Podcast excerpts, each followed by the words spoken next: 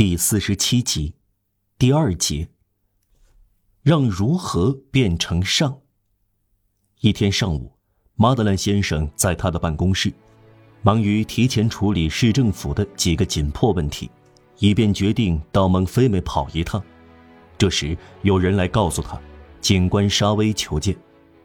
听到这个名字，马德兰先生禁不住露出不快的表情。自从在警察局那次遭遇之后，沙威更加回避他，而马德兰先生再没有见到沙威。让他进来，他说。沙威进来了。马德兰先生仍然坐在壁炉旁边，手里拿着笔，眼睛看着翻阅的卷宗，写着批语。这是交通警察关于违章的笔录。他根本不因沙威而受到打扰。他禁不住想到可怜的方汀，他表示冷淡是合适的。沙威恭敬地向市长先生鞠躬，市长背对着他，不看他一眼，继续批阅文件。沙威在办公室里走了两三步，一言不发地站住了。要是一个善于相面的人，熟悉沙威的本性，长期研究过这个为文明效力的蛮子。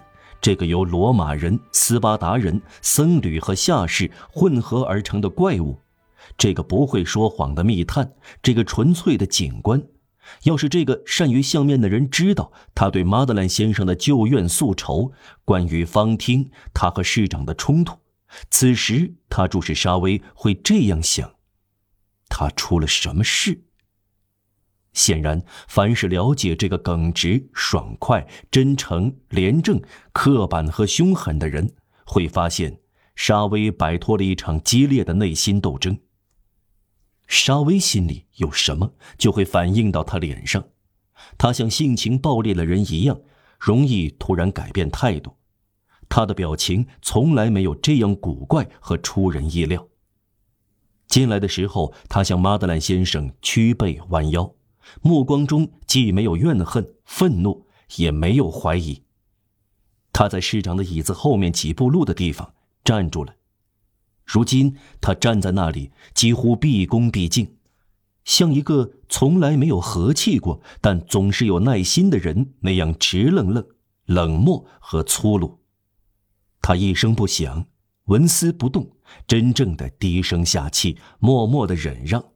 等待着市长先生想到回过身来，他平静严肃，手里拿着帽子，眼睛低垂，神态介于士兵见到军官和罪犯见到法官之间。别人能够设想他具有的一切感情和往事回忆都消失了，在这张难以琢磨、像花岗岩一样普通的脸上，毫无表情。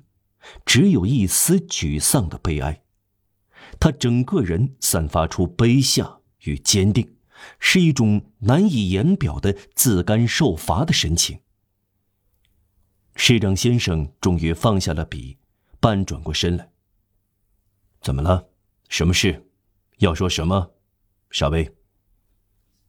沙威半晌保持沉默，似乎在凝思，然后提高声音，庄重。忧郁，但不失朴实地说：“市长先生出了一件大逆不道的行为。什么行为？一个下级警察极其严重的不尊敬行政长官。由于这是我的职责，我来向您陈述事实。这个警察是谁？”马德兰先生问道。“是我。”沙威说。“是您？是我。”那个要怪罪警察的行政长官是谁？是您，市长先生。马德兰先生从扶手椅里站起来，沙威神态严肃，眼睛始终低垂，继续说话。市长先生，我来请求您向上级提出免我的职。马德兰先生惊讶的瞠目结舌，沙威抢先说：“您会说，我本来可以辞职，但这不够。”辞职是体面的，我犯了错误，应当受罚，我必须被免职。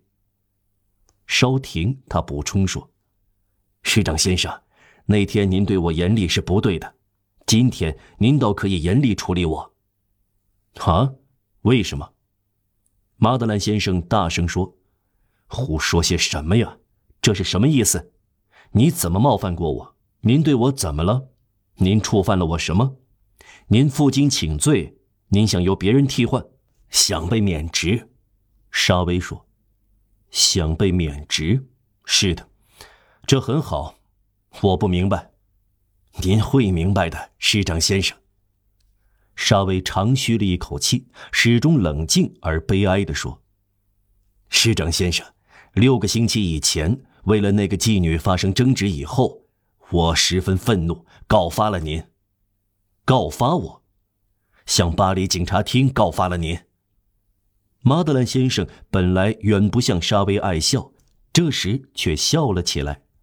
呵呵呵呵，告发我作为市长侵犯警察的权利吗？告发您以前是苦役犯。市长的脸变得煞白，沙威没有抬起眼睛，继续说：“我以为是这样，我早就有这种想法。长得像，您派人到法弗罗尔打听过情况，在戈峰老人发生车祸时，您的腰劲，您高明的枪法，您的腿走路有点拖。”我还知道什么？干蠢事。总之，我把您看作一个名叫让瓦尔让的人了。名叫？您说的是什么名字？让瓦尔让，这是一个苦役犯。二十年前我见过，那时我在土伦当副监狱长。这个让瓦尔让出了监狱后，好像在一个主教家里偷窃过，然后他在大路上手持凶器，又抢劫了一个小萨瓦人。八年来，他躲了起来，不知去向。警方还在通缉他。我呢，我设想，呃，总之，我干了这件事，是气出来的。我向警察厅告发了您。马德兰先生刚才又拿起了文件，他用泰然自若的口吻又说：“他们怎么答复您？说我荒唐，是吗？是啊，他们说的对。”您承认这一点很难得，必须承认，因为真正的让瓦尔让抓到了。马德兰先生手里拿着的那张纸滑落下来，他抬起头来，盯住沙威，用难以表达的声调说：“啊。”稍微继续说：“事情是这样的，市长先生，据说在本地靠近埃利高中楼那边，有一个名叫商马迪厄的老头儿。”他非常穷困，大家不注意他。这种人不知道靠什么为生。最近，今年秋天，圣马迪厄老爹因为偷造酒的苹果被逮住了。作案是在啊，不管在哪家，他偷了东西，越墙而过，树枝掰断了，抓住了这个圣马迪厄，他手里还捏着果树枝，这家伙给关了起来。至此，这还不过是一桩刑事案件，但这也是天意。由于牢房条件太差，初审法官先生认为将尚马里厄转到阿拉斯为宜，那里有省级监狱。在这座阿拉斯监狱里，有一个以前的苦役犯，名叫布勒维，不知什么原因关在那里。由于他表现好，当了同一间牢房的看守。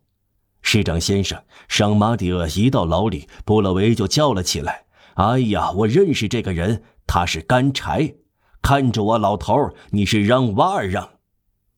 让瓦尔让，让瓦尔让是谁？谁是让瓦尔让？圣马蒂厄假装吃惊，别装算了。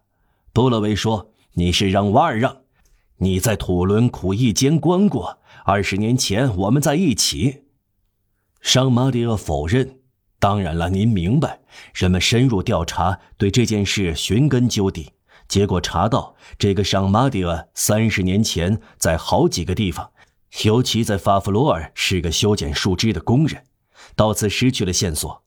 过了很久，在奥维涅又找到他，然后在巴黎，他在那里当车匠，有一个洗浴女工跟他过，但这没有得到证实。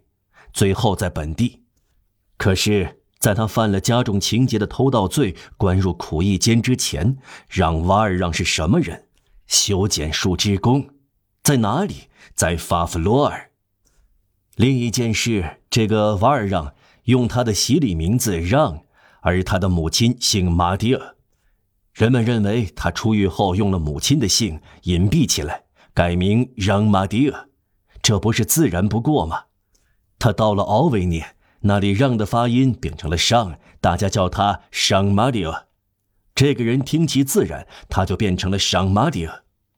您在听我讲是吗？人们在法弗罗尔调查，让瓦尔让的家已不存在，不知到哪里去了。您知道这种阶级。一个家庭烟消云散是常有的事，调查一无所获。这种人如果不是烂泥，也是尘埃了。再说这些事要追溯到三十年前，在法弗罗尔已没有人认识让瓦尔让。